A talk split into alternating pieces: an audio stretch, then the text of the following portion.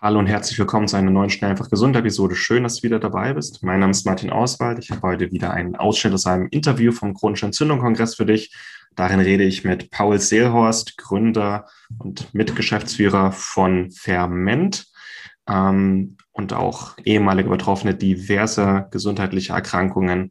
Mit Paul rede ich darüber, wie sich Getreide mit Toxinen gegen uns wehren möchte. Getreide möchte nicht immer gegessen werden. Getreide kann nicht weglaufen wie ein Tier, kann auch nicht beißen oder kratzen. Getreide bildet Abwehrstoffe, die auch mögliche Fressfeinde, nämlich uns Menschen, davon abhalten, abhalten möchten, zu viel Getreide zu essen. Und wir reden in diesem kurzen Ausschnitt darüber, welche Abwehrstoffe es im Getreide gibt und wie man sie vielleicht auch abbauen kann, um das Getreide so bekömmlicher zu machen. Ich wünsche dir ganz viel Spaß mit dem Ausschnitt. Wenn du mehr über den chronischen Entzündungskongress erfahren möchtest, findest du mehr Infos dazu auf schnellfachgesund.de sowie hier in den Show Notes. Schnell einfach gesund, dein Gesundheitskompass. Du möchtest mehr über Ernährung und einen gesunden Lifestyle erfahren, aber einfach verständlich und auf den Punkt? Willkommen bei Schnell einfach gesund. Unser Motto Nimm deine Gesundheit wieder selbst in die Hand. Hier erfährst du, mit welchen unterschätzten Tipps, Tricks und täglichen Gewohnheiten du gesünder, entspannter und glücklicher wirst.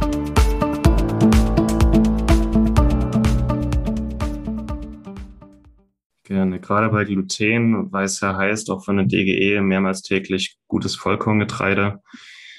Äh, wir sind hier beim Entzündungskongress.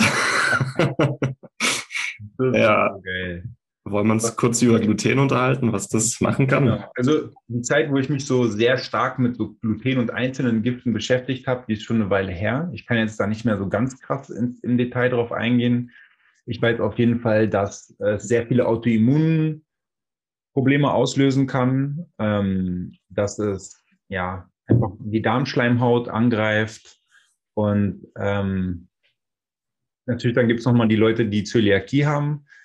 Das ist richtig krass bei denen. Ne? Da ist schon ein einzelnes Molekül von Gluten, macht denen schon Probleme. Äh, dann gab es einen sehr coolen Forscher aus Italien. Jetzt fällt mir der Name gerade nicht ein. Fasano. Der hat sich, hm? Alessio Fasano. Ja, Alessio hm. Fasano, genau. Äh, der hat sich mit dem Gluten-Thema sehr intensiv beschäftigt und hat auch bewiesen in einer Studie, dass egal wer, welcher Mensch ähm, ab einer bestimmten Menge, und das ist gar nicht so viel, verträgt jeder Gluten nicht. Und das hat bei jedem einen negativen Effekt auf den Darm. Ja. ja. Äh, ich habe die Studie erst kürzlich nochmal gelesen. Also bei, auch bei gesunden Menschen, die Gluten offensichtlich vertragen, äh, ein Gänsefüßchen führt Gluten zu Entzündungen in der Darmschleimhaut. Man spürt sie halt nicht und das immer wieder bei den stillen Entzündungen. Und so ziemlich jede Autoimmunerkrankung korreliert mit einer Glutenunverträglichkeit. Das heißt, dass die, dass beispielsweise Hashimoto-Betroffene überdurchschnittlich häufig Gluten nicht vertragen. Ja. Ähm, und wenn man die ganzen Sachen mal zusammenrechnet, plus, ich glaube, 80 Prozent aller Menschen tragen Antikörper gegen Gluten in ihrem Blut. Das heißt, auch bei gesunden, bei fast allen gesunden Menschen wird Gluten in den Blutkreislauf aufgenommen und triggert auch da Entzündungsreaktionen. Also ist ja. nicht ganz ohne. Und ich meine, bis vor 100 Jahren haben wir, war Gluten kein Problem, weil wir, wie du sagst, Sauerteig. Also es war die einzige Möglichkeit, Getreide zuzubereiten, zu keimen, einzuweichen, Sauerteig zu machen.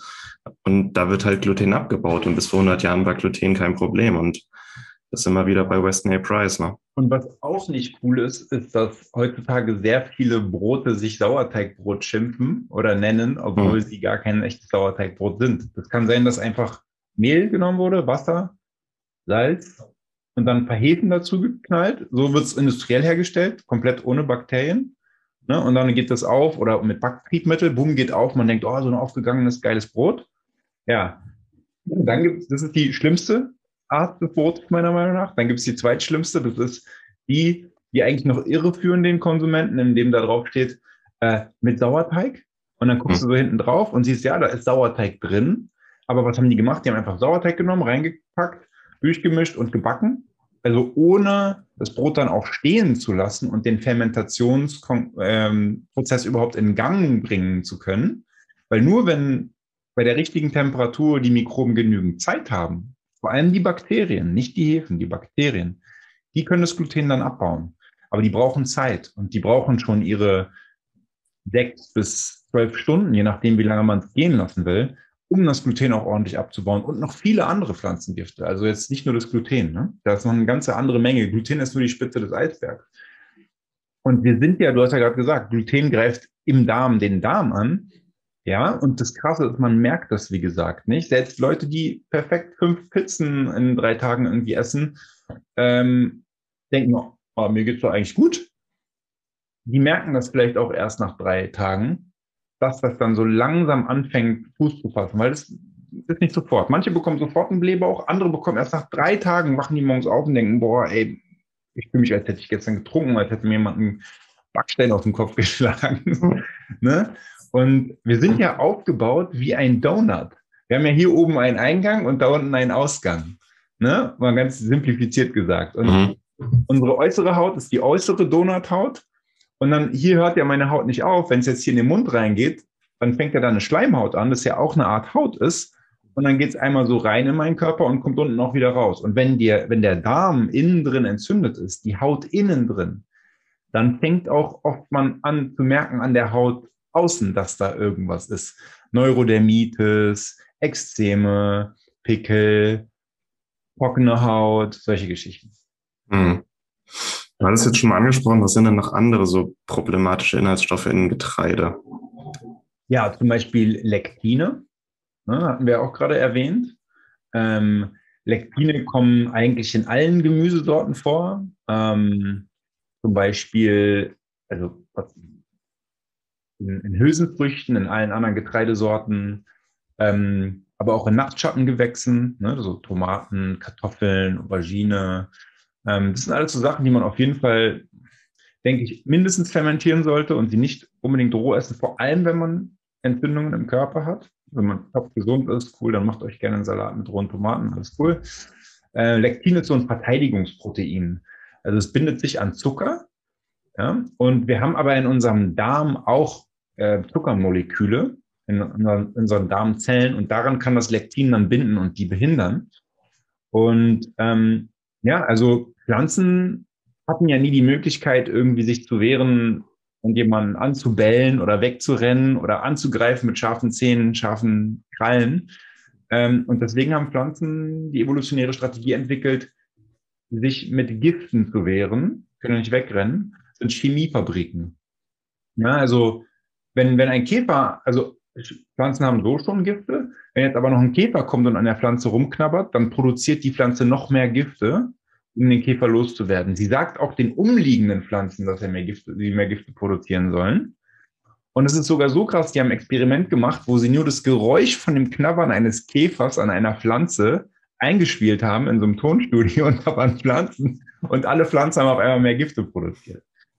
Man muss mal überlegen, also wenn heute so der, der Traktor über den äh, über das Feld rattert, ne, äh, wie laut das ist und ich kann mir gut vorstellen, dass die Pflanzen da jetzt schon was gegen, äh, also gelernt haben zu unternehmen.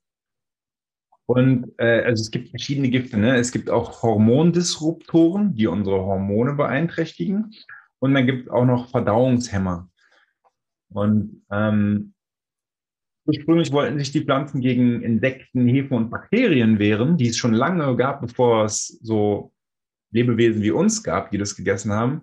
Leider sind aber, sehen wir von den Zellen und Molekülen genauso aus wie diese Insekten. Man sagt ja, wir sind zu 99,9 Prozent von der Genetik wie, wie Schweine oder 97 Prozent. Ne? Wir sehen aber nicht so aus aber es ist halt sehr ähnlich und deswegen wirken diese Gifte auch auf uns. Ähm, ja, dann gibt es zum Beispiel in Soja, gibt es so Isoflavone oder Phytoestrogene. Phytoöstrogene, ne, also Pflanzenöstrogene, die den ähnlichen Effekt hervorrufen im Körper wie Östrogen. Und Östrogen ist zwar ein körpereigener Stoff, der auch wichtig ist im menschlichen Körper, kennen wahrscheinlich viele Frauen hier den Begriff, ähm, aber wenn es zu viel ist, dann kann es problematisch werden. Und dann ist Östrogen auch wie ein Gift und muss dann entgiftet werden. Ne, und da können Ballaststoffe zum Beispiel helfen, Östrogene zu entgiften. Und genau, also es gibt eine ganze Menge von Pflanzengiften einfach. Ja. Und es gibt einfach Lebensmittelklassen, die über Jahrtausende traditionell zubereitet wurden, um diese Giftstoffe zu neutralisieren und diese Lebensmittel trotzdem bekömmlich zu machen. Und irgendwie haben wir es in 100 Jahren geschafft, diese ganzen alteingebrachten Traditionen zu umgehen, einfach weil alles nur noch Zeit, Zeit, Zeit. Ja, und heute es gibt so einen leichten Rücklauf, dass den Leuten es wieder mehr bewusst wird. Und es gibt auch immer mehr gute Hersteller, die auch mal ein gutes Sauerteigbrot anbieten oder wie ihren guten Kombucha oder einen guten Kefir. Und da ist es einmal wichtig, einen guten Hersteller zu kennen. Also gerade bei Sauerteig ist es super schwer, finde ich. Also in Süddeutschland, in München und Umgebung gibt es einen Hofpfisterer. Aber das ist auch so die ein, einzige Sauerteigkette, die ich kenne in Deutschland. Und ja. wer auf Nummer sicher gehen will, selber machen. Das, äh, die Möglichkeit gibt's halt mittlerweile. Auf jeden Fall. Nee, Hofhüsterei finde ich ziemlich gut. Und wer, wer mag, kann ja einfach mal in so einen Laden reingehen und sagen, hey, ähm, wie lang ging denn die Teigführung? Es ist echtes Sauerteigbrot und gab schon lange, längere Teigführung. Und wenn derjenige schon die Augen verdreht äh, hinterm Tresen, dann weiß man schon, da sollte man sein Brot vielleicht nicht kaufen. Wenn, wenn, wenn derjenige aber weiß, es ist echtes Sauerteigbrot, dann freut sich der Verkäufer einem zu sagen, na klar, ja, wir haben hier lange Teigführung, richtiges Sauerteigbrot. Schön, dass Sie das zu schätzen wissen. Ja, die freuen sich dann. Das war es mit dem heutigen Video. Ich hoffe, es hat dir gefallen. Ich hoffe, es hat auch was Neues für dich bereitgehalten. Wenn du dich zum chronischen Entzündung-Kongress anmelden möchtest und mehr Informationen dazu erfahren möchtest, wenn du das komplette Interview mit dem heutigen Experten gerne sehen möchtest, dann bist du recht herzlich eingeladen, für den kostenlosen chronische Entzündung Online-Kongress anzumelden. Alle Infos dazu findest du auf schnelleinfachgesund.de sowie in den Show Notes unter diesem Video.